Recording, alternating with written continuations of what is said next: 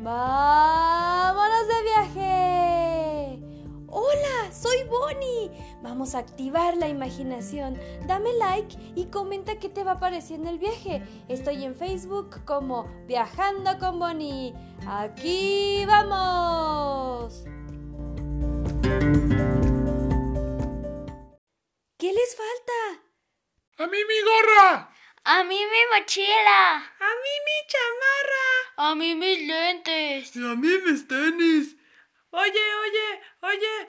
¿Cómo creen? Pues apúrenle que terminando de desayunar nos vamos. En este episodio partimos hacia el centro de Puebla. Mientras llegamos, hablaremos del Robin Hood mexicano. Pero antes le doy el último sorbo a mi café.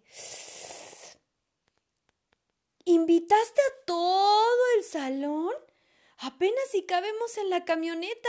Tú me dijiste que invitara a todo mundo, ¿no? Hasta me faltaron. Está bien, está bien. Me da gusto que seamos muchos. Así será más divertido. Pues chicos, escuchen. ¿Ya se abrocharon los cinturones? Ya saben que nos vamos a Puebla, ¿verdad? ¿Cómo? ¡No! Yo ni pedí permiso. ¿No íbamos a la playa? ¿Alguien tiene mi cepillo de dientes? Está en el piso. Chicos, chicos, silencio, por favor, escuchen. ¿Ok? Todos respiremos profundo.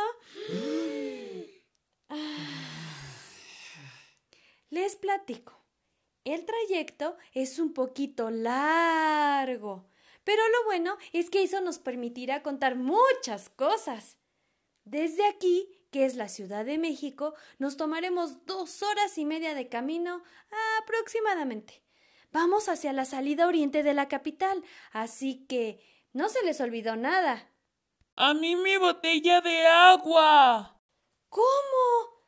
No te preocupes, en el camino buscamos dónde comprarla. Ya estamos por salir a la carretera. Es que en estos viajes de Bonnie los trayectos se pasan volando. Para salir del Valle de México, primero vamos subiendo las montañas. Es muy común que el clima varíe mucho a partir de que entramos a la zona boscosa. Cuéntanos las historias que decías, Bonnie. Pues justo aquí, cuando vamos viendo el bosque, es donde les voy a contar sobre unos bandidos. Bien, historias con violencia. No, cálmense. No les contaré historias violentas. Les contaré por lo pronto sobre unos personajes de una gran historia. Está inspirada en un pueblito que está más adelante, cuando vayamos bajando de las montañas, justo en el límite donde comienza el estado de Puebla. Ese pueblito se llama Río Frío. Y dice cómo sigue. Eran tiempos en que las batallas de independencia habían terminado. Sucedió algo que nadie había visto antes. En el camino de Veracruz hacia la Ciudad de México aparecían grupos que asaltaban a las carretas que pasaban justo por ese pueblito, Río Frío. Eran los bandidos de Río Frío. Y les voy a presentar a esos bandidos. Uno era Juan Robreño. Se vuelve ladrón cambiando su nombre después de tener que escapar de la hacienda donde trabajaba. Él era hijo del administrador del lugar, pero termina uh, enamorando a la hija del conde, que era dueño de la hacienda, lo cual, por diferencia de clases sociales, no era posible en esos tiempos, y huye. No solo eso. ¿Qué creen? Tuvieron un hijo, pero se le pierde al dejarlo encargado. Robreño robaba para dar las ganancias a los que menos tenían, como Robin Hood, nada más que mexicano. Otro era Evaristo, un hombre insensible y muchas veces borracho, que es despedido de la hacienda del conde. Conoce una mujer en la hacienda y se va a vivir con ella. Trabaja como carpintero. Pero ¿qué creen? ¡Ay! ¿Qué creen? Un día llega el hijo de Robreño a trabajar como su aprendiz. Sí, ese que les dije que se había perdido cuando lo dejaron encargado. Evaristo, en una borrachera, termina eh, quitándole la vida a su mujer frente al aprendiz. Entonces se vuelve ladrón. Era un ladrón despiadado que robaba con violencia las diligencias. Otro más, el hijo perdido de Robreño, llamado Juan. Después de crecer con distintas familias y salir huyendo cuando Evaristo asesina a su mujer, se cambia el nombre a Marcos. Entra a la tropa militar, tun, tun, tun. Pero ¿qué creen? ¡Ay! ¿Qué creen? La tropa atrapa a Juan Robreño, que ya era ladrón. Entonces, justo cuando iba a ser fusilado, su hijo Juan, el hijo perdido, descubre que él era su padre. Por fin se habían encontrado. Que huyen juntos y entonces él también se vuelve ladrón. Un bandido más. El coronel Relumbrón era el líder de la banda, quien era el jefe del Estado Mayor del presidente.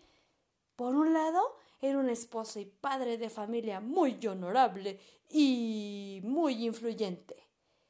Pero por otro lado, era un jugador sin control y gustaba de estar en negocios turbios. Esa forma de ser y por el derroche lo llevaron casi a la quiebra, por lo que formó una red criminal secreta y dirigió a los ladrones de Río Frío, sin involucrarse directamente en el robo. No, pues abusado era. Como coronel logró atrapar al ya también ladrón Marcos, Sí, el hijo de Juan Robreño. Y lo empieza a ocupar como ladrón de Río Frío. Incluso utiliza a Marcos para robar la hacienda del conde. De ahí donde huyó Juan Robreño, en donde comenzamos esta historia. ¿Se acuerdan? Esa es solo una probadita de algunos personajes de la novela Los bandidos de Río Frío de Manuel Paino. Me gustaría que la leyeran completita. Vale mucho la pena para enterarse cómo vivía la gente en esa época. Y que se enteren también cómo se perdió Marcos cuando era bebé, lo despiadado que era Evaristo y en lo que termina el coronel Relumbrón. Y cómo se van entrelazando las historias de todas las personas que van apareciendo alrededor de ellos. O sea, los chismes de los demás. bueno, no exactamente, pero... Ahí está el letrero que dice Río Frío. Sí, este es el pueblito dentro del bosque en el que se inspiró Manuel Paino.